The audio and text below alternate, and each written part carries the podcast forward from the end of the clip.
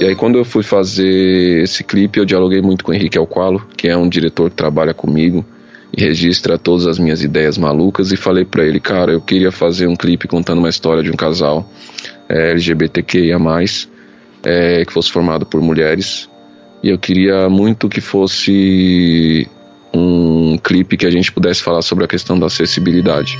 Este é um podcast Rádio Disney. Cantor, compositor, produtor, empresário, um profissional que teve que ser cada vez mais completo para conquistar os seus desejos e tornar os sonhos das pessoas ao seu redor possíveis. Evandro Fiotti nos conta sobre o dia a dia sob o olhar de um homem negro que vive em um país que ainda insiste em limitar acessos a quem tem muito a oferecer para a sociedade. Nesse papo, ele também deu detalhes sobre quando for falar de amor, uma canção que celebra a diversidade, a comunidade LGBTQ LGBTQIAP+, as pessoas com deficiência, que celebra o amor. E aí, Fiote, tudo certo contigo? Eu sou o Gustavo, prazer e que prazer enorme também te receber aqui na Rádio Disney para esse primeiro bate-papo, né, cara? Seja muito bem-vindo. Tudo certo por aí? Salve, salve, Gustavo, todos os ouvintes aí, parceiros da Rádio Disney. É um prazer estar aqui com vocês, mano. Tô muito feliz aí pelo convite, pela oportunidade de trocar essa ideia com vocês. Legal, cara. Você já é um artista que os nossos ouvintes estão conhecendo e esse bate-papo tenho certeza que vai ser muito mais legal aí para eles entenderem melhor como é o Evandro, né? Que é o seu nome, né? A gente chama de Fiote, mas Evandro é o seu nome, correto? Exatamente, meu nome é Evandro, né? Eu uso aí o nome completo de batismo, né? De carreira, Evandro Fiote, a junção dos dois, nome, o nome e o apelido, mas meu nome mesmo é Evandro. Maravilha. E na sua infância, na sua adolescência, você era um cara assim de muitas amizades ou nem tantas? É, na verdade, quando eu, quando você passa, né, sendo um, um ser humano negro, muitas vezes você passa a enfrentar muitos preconceitos, né, a partir do momento que você começa a lidar com essa dinâmica do convívio social, né. Então isso foi me tolindo bastante, assim, a partir do momento da pré-escola, do ambiente da escola e tudo mais. É, sempre passei por grupos em que eu era realmente o excluído, a pessoa que sofria bullying pelo ambiente de onde morava, pela cor da pele, pelo cabelo. Então isso foi demarcando de maneira muito violenta o ser humano que eu acabei me tornando depois, com as com a dor e a delícia de ser o que é, como canta Caetano Veloso, né? E é aí que entra a arte como uma ferramenta muito importante é, de fazer a gente levantar a cabeça, elevar a nossa autoestima. Então, de certa forma, eu nunca me sentia é, incluído dentro dos espaços que eu frequentava. Acho que essa é a palavra. Então, eu sou um homem que eu, eu tenho. Todos nós né, temos o Yin Yang, temos a energia feminina e a energia masculina. Eu sou um homem muito afetivo e muito sensível. Então tem um lado feminino é, da energia feminina muito forte em mim. E eu fui descobrindo isso nos últimos anos agora, mas eu sempre percebi que isso sempre teve presente na minha forma de se relacionar, na minha forma de se relacionar com a arte, de se relacionar com as pessoas. E como homem negro, a partir do momento que você passa a ter essas características, você passa a não frequentar nem o ambiente feminino direito, nem o ambiente masculino, porque naquela época um homem não poderia ser sensível, uma criança não poderia ser sensível, e eu sofria muitos estereótipos e muitas piadas discriminatórias por conta disso. E quando você é criança, você não tem consciência dessas violências que estão é, colocadas e postas na sociedade, e isso acaba, é, de certa forma, afetando negativamente a sua personalidade, a sua forma de ser e agir. Hoje, o que eu tenho feito no processo de consciência é me conectar com aquele Evandro antes da minha humanidade começar a ser roubada por conta das questões estruturais do racismo na nossa sociedade e perceber que, na verdade, é, aquela criança sempre foi uma potência e reativar essas características hoje é, e poder ser um ser humano livre e que é o que todo mundo quer ser, na verdade, né? Não colocar o seu melhor para o mundo e deixar as pessoas é, inspirar as pessoas e ser inspirado de volta também. Esse é o processo que eu tô. Então, eu não fui uma pessoa que tive muitos amigos, até hoje não tenho. Acho que isso demarca muitas das características de muitas pessoas negras na nossa sociedade, assim. Mas os bons amigos que eu tive ao longo dessa trajetória, que enfrentaram esses desafios, né, de exclusão comigo, são alguns que eu mantenho até hoje e que eu levo no peito e na vida. É, então, são os poucos e bons, mas é aqueles que vão estar com você em todos os momentos da vida e vice-versa. E você comentou que o a sua primeiro, seu primeiro contato com a arte foi quando criança, né? Já bem quando criança na adolescência. Foi direto na música ou você teve contato com outros tipos de arte, como escrever, desenhar? É, sim, minha mãe é, ela é uma, uma mulher que ela também tem um livro que conta a biografia dela chamado Café, é muito importante se as pessoas puderem ler, porque conhece, conta um período muito importante desse país é, e a forma como o racismo estrutural é, impactou é, a vida de moradores e moradoras da periferia, né, aqui de São Paulo, né. Então esse livro é relevante não só por isso, mas porque é, essa continuidade da nossa ancestralidade, do legado artístico, vem desde a época dos nossos antepassados mesmo. Meu pai, se não tivesse morrido tragicamente, ele era um homem visionário, ele atuava como um DJ, entendeu? Esse era o grande sonho dele. É, meus irmãos têm essa lembrança mais próxima do que eu. Eu não tenho porque eu sou irmão mais novo, sou mais novo do, dos quatro, né? E minha mãe sempre foi uma pessoa que lidou muito com artesanato, é, com costura, com leitura, com escrita. Minha mãe é fascinada por leitura, por conhecimento, assim. Então, de certa forma, ela sempre incentivou é, cultura e educação dentro de casa e sempre falou que a gente tinha que fez de todo o desafio, interrompeu muitas violências é, naquela época, né, para que a gente pudesse estudar, ter educação e poder dar um destino novo para o rumo da nossa família, que é o que a gente tem feito hoje através do nosso do nosso trabalho, né? E então desde muito cedo eu venho desse ambiente. Eu me recordo da minha mãe é, ouvindo música sempre que podia de manhã no volume altíssimo. É, e depois eu fui compreender o porquê aquilo era tão relevante para ela. Então tenho lembrança de desde a infância é, com os meus irmãos, né? Como irmãos mais novos, eles mandavam no rádio, então eu cresci entre ouvir os grupos de pagode que me influenciaram muito nos anos 90, ouvir a música pop, em especial é, norte-americana, porque a minha irmã mais velha ouvia Backstreet Boys, Hanson, Creed, época que estava bombando a MTV, Charlie Brown Jr., é, e ouvi também é, muito conhecer muito mais de perto os ícones da cultura hip hop e do rap brasileiro, né? Através do meu irmão também. Então, como meu irmão me levava para a escola, a gente sempre ouvia, sempre ouvia não. É uma memória que eu tenho de ir comprar as fitas mesmo, que na época era cassete, né? E comprar o Sobrevivendo do Inferno dos Racionais, guardar o dinheiro ali suado do passe que a gente, para conseguir comprar as paradas, a gente, minha mãe dava dinheiro para a gente pagar o ônibus e na época a inflação era era bem menor que agora, né? Então os poderes de compra era maior. Então a gente pegava o dinheiro, passava por debaixo da catraca, pegava o dinheiro do passe e ia juntando para poder é, comprar esses, esses itens, né, dos nossos ícones assim. Então muito racionais, muito facção central, é, muito é, Charlie Brown, é, esses artistas foram artistas importantes na nossa formação e depois eu me encantei muito pela música popular brasileira. Minha primeira grande lembrança, assim, ouvindo música, uma das primeiras, é de ouvir Marisa Monte. Na verdade, minha mãe ouvindo na época uma a rádio USP, né, que era uma rádio de MP, é uma rádio de MPB aqui de São Paulo. E eu ouvi na música Bem Que Se Quis. Eu acho que isso deve ser uma lembrança de 1995, 1996, né? Aquela Bem Que Se Quis, depois de tudo. E a mãe estava ouvindo isso de manhã, preparando o café e tal, e me arrumando para ir para a escola. E, e aí eu me recordo que eu tive a primeira sensação assim, será que eu posso sonhar com isso um dia? Nem sabia se podia. E, e eu tenho essa memória até hoje, de ouvir essa música, ela ter me feito um, um bem muito grande. E teve algum fator, assim, marcante, dominante, para você passar a acreditar que era possível, sim, como você tem falado, né? Uma pessoa negra passar a acreditar que dá para entrar nesse cenário, viver da arte e mostrar a sua mensagem. Cara, eu sempre tive isso, eu sempre tive esse sentimento dentro de mim, mas sempre tive aquele medo que a gente tem de errar, porque a gente não pode errar, preto não pode errar nessa sociedade, entendeu? E a gente, como homem, já cresce com esse pensamento desde muito cedo, entendeu? Porque a gente sofre. Meu, eu perdi a conta de quantos enquadros eu sofri na minha infância na minha adolescência, assim, né, em quadro de, de polícia, assim. E isso vai te distanciando dessas paradas, assim, né? É um, é um quadro de muita violência mesmo, quando você vem como jovem negro da periferia. Mas a gente é maior que tudo isso. E eu lembro que meu irmão sempre foi minha grande referência, cara, porque era uma referência próxima, por mais que a gente tivesse como irmão, né, as nossas desavenças assim, a gente sempre se viu muito como parceiro, como aliado. E ele sempre me incentivou é, bastante, assim.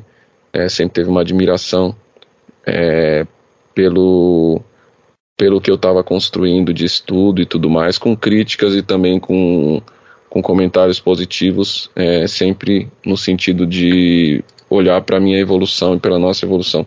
Então ele foi uma das minhas grandes referências e foi ele que inclusive me trouxe para dentro da cultura hip hop assim, como não tinha pai, né? Ele também assumiu essa responsabilidade do lado é, masculino da família também de ajudar é, minha mãe assim na minha educação e tudo mais, sabe? Como acontece em diversas famílias, inúmeras famílias assim. Então ele sempre foi a minha referência assim, mas eu também sou um indivíduo, então tinha as minhas características, os meus desejos, as minhas vontades, as minhas angústias e, e de certa forma eu eu acabava tendo esse aliado assim, sabe? Então ele virou uma referência forte para mim assim.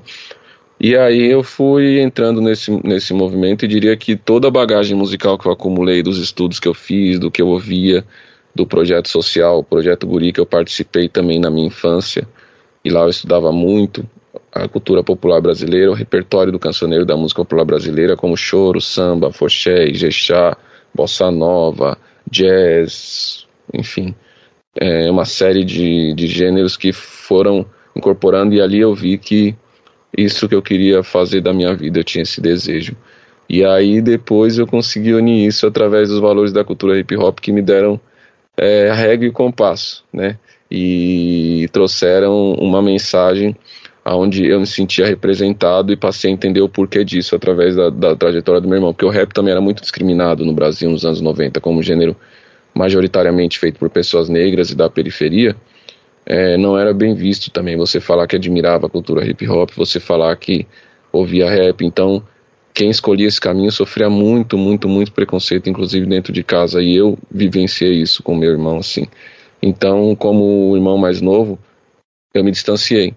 Mas depois, quando eu comecei a frequentar esses ambientes com meu irmão, das batalhas de freestyle, é, da, da, da, de fazer rolê com a nossa turma do grafite, né, com a turma dele do grafite, que ele me inseriu essa coisa de ser o irmão mais novo, você tem que cuidar do seu irmão, então bota no ônibus e nós vai lá empinar pipa, mas vai fazer também um, um grafite, um breakdance, aí eu tentei todos esses caminhos, mas fui aprendendo bastante com isso, né, esse, esse lugar de, não tem muitos espaços sociais e culturais para o jovem da periferia, né, então graças a Deus a gente não se envolveu com nada ilícito assim, e buscava uma forma de se expressar, e nisso eu fui me relacionando com essas coisas maravilhosas dessa cultura, assim, fui me apaixonando mesmo, até que um dia eu fui com ele na batalha de MC, e ali eu chorei, porque eu vi ele batalhando, e falei, mano, isso é muito potente, né, na época eu trabalhava numa grande rede de fast food, e estava querendo sair para também trabalhar com a música,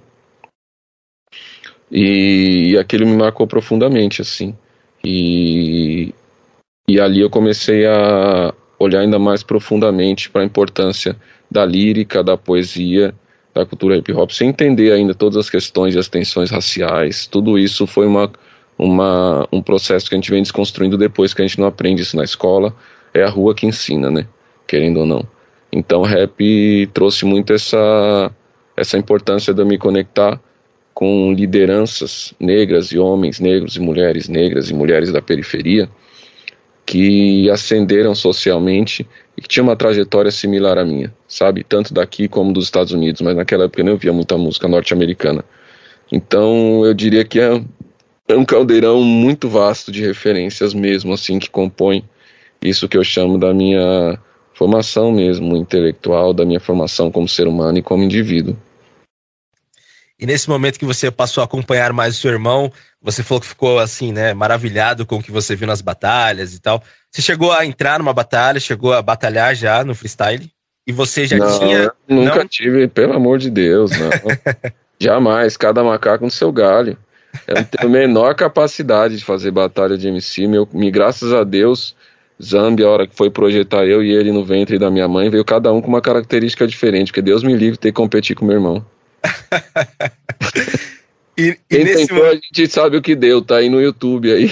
É verdade, eu sei disso porque eu sou um cara que acompanho bastante e seu irmão é um cara que, enfim. Eu não desejo isso pra ninguém, não desejo pra ninguém, nem pra mim. É, Fiote, nesse momento, o pessoal já te chamava de Fiote e por que Fiote? Então, Fiote foi porque também vem disso também, né? Porque nessa época eu era muito novo e eu era quase que o dando um apelido, eu tinha que ser quase o chaveiro dele, porque não tinha com quem minha mãe minha mãe teve um problema de saúde, então ela tinha que ir para o hospital todos os dias. É, eu saía da escola e meu irmão tinha que me levar, então eu tinha que ir onde ele estava indo. E sobre composição, Fiote, teve algum momento que você teve receio, né, ou vergonha de mostrar ali para as pessoas, porque a gente sabe que você escrevendo ali, de certa forma, você está de peito aberto, compartilhando suas emoções, seus sentimentos. Isso de alguma forma foi um, empecilho para você, te fez refletir? É, como que era para você nas primeiras músicas escritas? Ainda é, né, cara? Todos os filhos têm o mesmo valor para mim, assim. É, e você vai criando essa, essa possibilidade de se livrar desses traumas e criar uma autoconfiança. Eu diria que eu estou nesse, nesse lugar agora. Então, antes eu não gostava de compartilhar, tinha muita insegurança por conta de tudo isso que eu passei, mas eu criei para não me, me auto-sabotar. Eu criei uma metodologia nos últimos tempos, assim, que tem funcionado. Que eu terminei, eu já mando para umas 3, 4, 5 pessoas de confiança, já peço a opinião delas e em geral isso tem funcionado porque alimenta, me ajuda a alimentar e retroalimenta minha autoestima também. É, e eu, não, eu sou uma pessoa que eu percebi também que eu não. É, o ser humano ele é interpessoal, a gente faz relações interpessoais, né, cara? A gente não vive sozinho, a gente não faz nada sozinho, na verdade. Então acho que essa conexão, essa rede de pessoas bacana que eu tenho ao meu lado contribuem bastante para essa construção da minha autoestima também. Então, quando eu faço uma composição, eu já mando para algumas pessoas que eu admiro e peço a opinião, sincera mesmo, que eu gosto de opinião sincera, mesmo se tiver críticas, eu gosto de ouvir, desde que seja uma crítica que me faça evoluir. Fiote, agora vamos lá, cara. Você é músico, compositor, empresário, produtor, é diretor artístico também. São funções, muitas funções, né? Desempenhada aí com tremenda competência. E falando sobre o seu lado empresário agora, era algo que você já tinha vontade ou ele meio que aconteceu por necessidade? Bacana essa pergunta. Na verdade, é, a gente, eu, meu irmão, o Rashid, Projota, Dani, esposa do Rashid, o Projota, DJ Zala. Quando eu fui entrando para dentro desse espectro da cultura hip hop, eu trabalhava muito ainda nessa rede de fast food que eu falei, né? E eu estava bastante desmotivado assim na possibilidade de viver de música. Por isso que eu entrei nesse trabalho, porque como a gente passava muita dificuldade financeira em casa, aquela responsabilidade de ver o esforço que era para minha mãe conseguir um recurso de verba de condução só para mim poder fazer aula de violão e tal, foi me foi martirizando demais porque eu via que não tinha. Então por isso eu parei de fazer, mesmo sendo um projeto social, e fui comecei a entregar currículo quando eu fui chamado. Só que aí eu, eu já entrei com a mentalidade de que eu não queria ficar mais do que três anos dentro desse espaço que eu queria conseguir arrecadar uma grana e, e estudar e sair, fazer alguma coisa que eu ainda não sabia o que era, fazer uma faculdade, etc. E fiz isso. Dentro desse processo foi quando eu comecei a frequentar bastante esses espaços com meus irmãos e com esses colegas, com esses companheiros, e comecei a ver o empenho, a dedicação deles, o foco para fazer a coisa acontecer através da música, era o que eu não via do outro lado dos espaços que eu frequentava da música popular brasileira, dos artistas, dos estudantes de música, assim mesmo. Esse olhar para ter uma carreira, para consolidar o seu sonho. O rap sempre pregou muito isso, eu via isso muito nítido. Assim foi quando eu comecei a falar pro meu irmão e ele começou a falar da gente trabalhar junto também. A gente começou a ter essa ideia de de repente montar um, uma estrutura de uma produtora para viabilizar o trabalho dele. Ele começou a me contar e eu falei, cara, vamos nessa entendeu? Vamos pela intuição, vamos. Vou juntar o dinheiro do desse, desse trabalho que eu tava, né? Tinha três férias vencidas que eu não tirei até hoje. Tem as férias vencidas, guardei esse dinheirinho, colocamos na empresa e falamos, vamos junto. E aí nasceu esse essa sociedade, na verdade, que fundou a Laboratório Fantasma, que é a empresa que eu tenho com ele, que é esse quilombo Moderno, que é uma empresa importante hoje que redefiniu muita coisa na indústria do entretenimento e da música brasileira. Falando em inspiração, Fiote, é sempre muito necessário, né, espalharmos mensagens positivas, mensagens de amor, e é o que você faz quando for falar de amor, né, que é sua música. Essa música você escreveu com Coruja BC1, certo? Exato. Que é um dos nomes aí do rap da geração mais atual. E sobre a música, qual foi a inspiração para ela? Como que ela surgiu? Essa música, ela surgiu no momento que eu estava produzindo meu disco Gente Bonita. Eu sou grande admirador do trabalho do Coruja. E a gente estava se aproximando e a gente veio a lançar o primeiro disco dele pela Lab, o NDDN.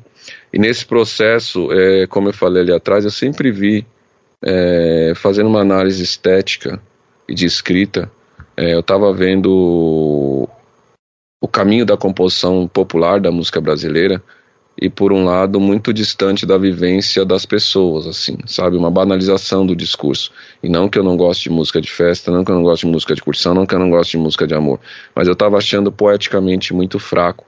E eu via acender dentro da periferia uma característica de letristas é, muito similar ao que aconteceu no movimento da MPB no momento da ditadura militar, que estava na mão dos rappers agora, essa caneta.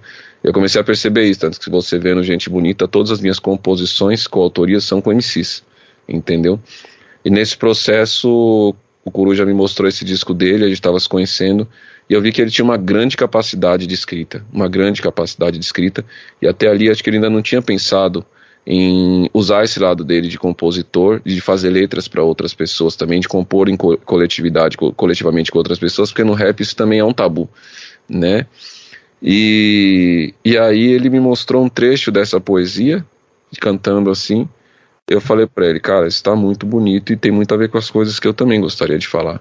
E aí eu terminei a melodia e a harmonia da segunda parte e entreguei para ele e falei, é, aí foi umas duas semanas ele me mandou assim cantando no celular. Eu falei, pô, fazer aqui para você ver como ficou e assim nasceu a composição, né? Eu tinha mandado o violão para ele escrever e tal, direitinho com a harmonia, melodia para ele seguir. E aí ele, me, ele complementou a letra e assim a música nasceu em 2016. Aí com essa correria toda de empresário e tudo mais, o dia só tem 24 horas, demorou para mim conseguir concretizar como eu gostaria de colocar essa música na rua foi quando em 2019 eu mostrei ela pro meu amigão, produtor também, Márcio Arantes. Falei, cara, eu preciso lançar essa música, essa música tem uma mensagem que eu quero passar agora, que eu acho que é o que as pessoas estão precisando nesse momento, e a gente produziu ela. E em que momento que você conseguiu enxergar a galera da banda Tuyo, né, na música? Só para situar aqui os nossos ouvintes, a Tui é um trio de Curitiba, né, que recentemente foi indicado aí ao Grammy Latino na categoria de melhor álbum de pop contemporâneo em língua portuguesa. E falando sobre a sua relação com eles, como que começou e que momento que eles passaram a fazer parte de quando for falar de amor? Sim, eu admirava bastante, já conheci o trabalho da Tuyo, é, conheci o trabalho da Tuyo no disco do Baco, disco do Blues, gostei bastante. E aí comecei a pesquisar algumas coisas, mas nunca tínhamos nos encontrado. Surgiu a possibilidade de eu fazer um show em São Paulo, e eu tinha convidado um outro artista para dividir essa noite comigo, e a gente convidou a Tuyo, né? E aí a gente se aproximou, a gente teve a oportunidade de estar juntos em um festival Baranada em, em Goiânia, nesse mesmo ano de 2019, e eu me encantei, bateu uma conexão humana, de parceria, de criatividade, eu falei, queremos quero fazer mais coisa com vocês, além do que essa data de show. E a gente se reuniu em São Paulo, fizemos uma reunião, discutimos criativamente o que poderíamos fazer nesse show. E eu dei a ideia de deles participarem dessa composição comigo. Eles adoraram a música. E tudo nessa música é muito lindo, inclusive o clipe dela também, que conseguiu. Obrigado, irmão. Pô, tá vendo? Já valeu a pena vir aqui. Com certeza foi muito bem pensado por vocês. E a ideia ali de você trazer o amor na perspectiva de uma sociedade ainda muito marcada pelo preconceito e violência que é LGBTQIAP+, né? E surgiu da onde isso, essa ideia de trazer. E além disso, destaca também a Talita de Lima, né? Que é uma cadeirante que perdeu o movimento das pernas. E eu queria que você contasse pra gente toda a ideia do clipe, como surgiu, objetivo, tudo. Tudo que passou pela sua cabeça na hora de criar ele. Sim. Cara, é... em 2014, 2014, 2015 eu sofri um acidente de carro que foi um marco importante na minha vida, inclusive uma das coisas que me fez produzir esse EP. É gente bonita, porque eu, ali eu estava num volume de trabalho muito intenso e estava passando por uma fase muito complexa. Tinha perdido meu padrasto, estava dando todo o suporte para minha mãe, acabei saindo de casa porque a gente teve algumas questões pessoais também. Foi um momento muito turbulento, muito trabalho novo e grandioso na empresa, todas essas questões que a gente tratou aqui. E foi um momento importante para mim fazer uma reconexão é, intuitiva, espiritual dos meus valores, do que eu queria para o futuro da minha vida. Esse acidente trouxe muito isso e uma amiga querida que eu amo de paixão, é, que amigos são para isso também, né? A gente às vezes reclama, mas é isso. Ela, quando ela ficou sabendo que eu sofri esse acidente, ela me ligou e me deu um esporro.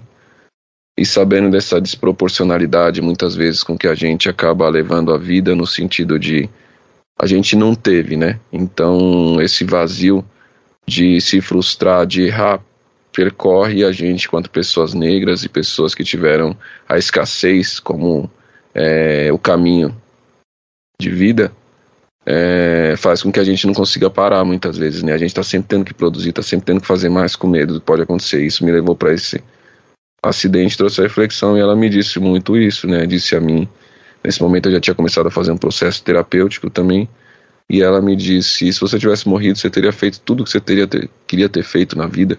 E aí na hora essa frase não bateu, mas depois depois foi como um boxe, assim. Eu fiquei chorando a tarde inteira e fiquei pensando muito sobre isso no dia do acidente. Tinha show do seu Jorge também. De repente eu tava lá com a minha companheira no show do seu Jorge à noite e eu chorei profundamente sozinho. E fiquei refletindo que eu sofri um acidente, duas pessoas conhecidas me, me tiraram do carro. É, eu tive a oportunidade de nascer de novo sem nenhuma sequela, sem nenhum arranhão, só encheu minha cabeça. E ali eu refleti muito sobre e se eu tivesse tido alguma sequela, e se eu tivesse ficado paraplégico, e se eu tivesse perdido a visão, e se eu tivesse tido qualquer problema é, que pudesse limitar a capacidade que eu tenho hoje é, de locomoção como ser humano mesmo, né? Aí eu comecei a olhar muito para essas questões de uma maneira mais profunda, né? De uma maneira mais é, próxima, mais afetiva. E comecei a ver que a gente é, vive numa sociedade ainda muito desigual para as pessoas com deficiência. Seja que tipo de deficiência for, a gente está falando de muitas pessoas no Brasil, quase 20 milhões de pessoas. É, são muitas pessoas excluídas, entendeu? Das cidades. E aí, quando eu fui fazer esse clipe, eu dialoguei muito com o Henrique Alqualo, que é um diretor que trabalha comigo e registra todas as minhas ideias malucas, e falei para ele, cara, eu queria fazer um clipe contando uma história de um casal é, LGBTQIA, é, que fosse formado por mulheres e eu queria muito que fosse um clipe que a gente pudesse falar sobre a questão da acessibilidade. É, de verdade, que as pessoas só se surpreendessem é, com essa mensagem no final. Né? E aí o Henrique construiu esse roteiro. A Talita tinha mandado já pro outro trabalho. Ela tinha uma necessidade de comprar uma cadeira de roda é, precisando de ajuda e tal. Há um tempo atrás a gente conheceu ela assim na internet, nessa dinâmica de internet. E até houve um suporte na época. Só não vou abrir mais detalhes, mas houve suporte à época. E foi, foi bacana, assim. E aí a gente se aproximou. Quando a gente foi fazer esse clipe, é, um companheiro que trabalhava com a gente, que era o Léo de França, falou: Cara, e a Thalita? Thalita é uma mina guerreira, a gente podia chamar ela para contracenar. E colocamos a Thalita de atriz ali no clipe vivendo, na verdade, uma trajetória da sua própria vida, né? É, através dessa possibilidade da, da, da inclusão de colocar as pessoas que tenham qualquer tipo de limitação como seres humanos, como qualquer outro, no sentido de que precisamos nos aproximar, pela, nos aproximar pelas nossas diferenças e não nos distanciarmos e excluir ainda mais as pessoas. E acredito que, para a gente, em especial pessoas dentro da comunidade negra, esse lugar do afeto é muito negado. Né? Então eu não sei o que é amar. Eu estou construindo isso na minha vida agora. Entendeu? É, mas eu acredito que a profundidade revolucionária do amor a gente sente nos gestos mais simples da vida. E acredito que estar tá conectado com isso fez com que eu pudesse passar essa mensagem através da música e traduzir ela através de extensões das minhas percepções, através do clipe da trajetória das mulheres que estão nele e fortalecer é, uma luta muito importante no Brasil hoje, uma vez que o Brasil é um dos países que mais mata é, LGBTQIA no mundo, e que essas pautas eram muito distantes, inclusive da, da gente mesmo, como pessoas que vêm dentro da periferia. Estar perto desses, desses grupos, estar perto, ter muitos amigos LGBTQIA hoje, e percebo o quanto é a vida deles está ameaçada, entendeu? E como um homem preto, já senti minha vida ameaçada, sinto minha vida ameaçada cotidianamente nessa sociedade e acredito que a gente precisa unir essas bandeiras para ser a nossa realmente força de contra-ataque a essa sociedade ainda galgada em valores familiares, que tem muito preconceito, galgadas em valores religiosos, que se distanciam da questão da espiritualidade, do afeto, que é o, o principal nas palavras de todas as religiões e tudo, e que traz os dogmas que acabam é, virando projeto político muitas vezes e nos distanciando uns dos outros, né? E criando, na verdade, atrito entre nós que não deveriam existir. Então é isso que eu procurei trazer na canção e trouxe também o Billy Saga, que é um compositor, é, escritor, rapper e cantor, que através do movimento superação ajuda a, a popularizar a importância da gente construir uma sociedade mais acessível para as pessoas com deficiência. Então meu parceiro Billy também está nesse tá nesse nesse projeto fortalecendo com a gente com a, com a ONG que a gente repartiu, né? Parte dos royalties a gente direcionou para a ONG Superação. E como que as pessoas podem conhecer mais aí, principalmente falando dessa ONG? Tem o site deles, é, eu não tenho aqui agora o site, mas tem o site deles que a gente pode contribuir. E tem muitas iniciativas hoje. A Talita, inclusive, ela, ela hoje é uma vereadora na cidade de Taubaté, foi a vereadora mulher mais votada na última eleição, ela se candidatou e se elegeu, e ela tem essa luta muito grande pela acessibilidade que a gente deve fortalecer também.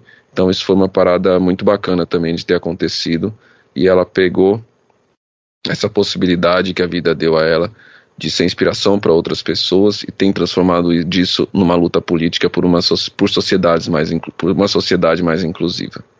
Ouvimos um, alguns boatos aí, né, de um filme contando a história sua e do seu irmão, né, o Emicida. Vai ter mesmo filme, vai rolar, já está em produção. O que, você pode contar pra gente disso?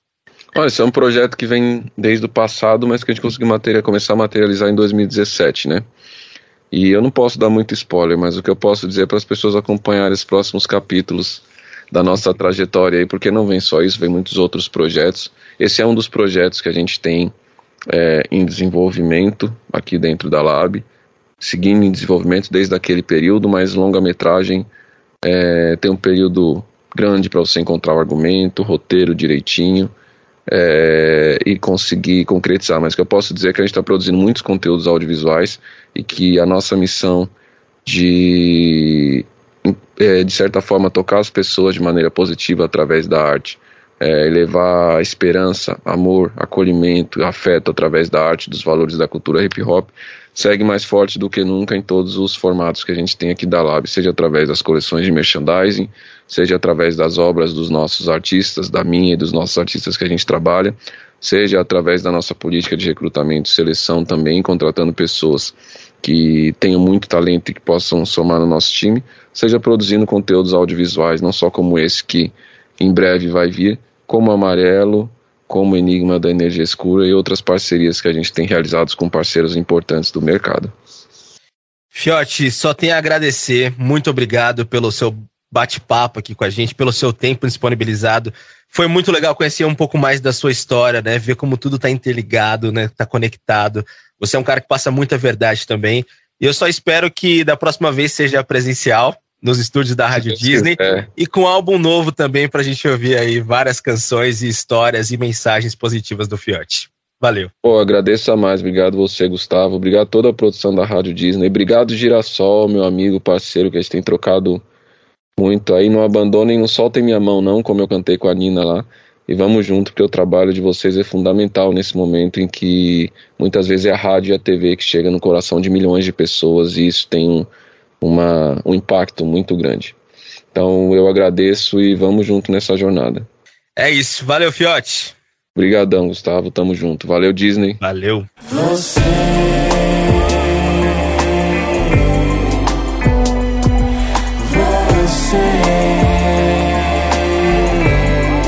Este é um podcast Rádio Disney.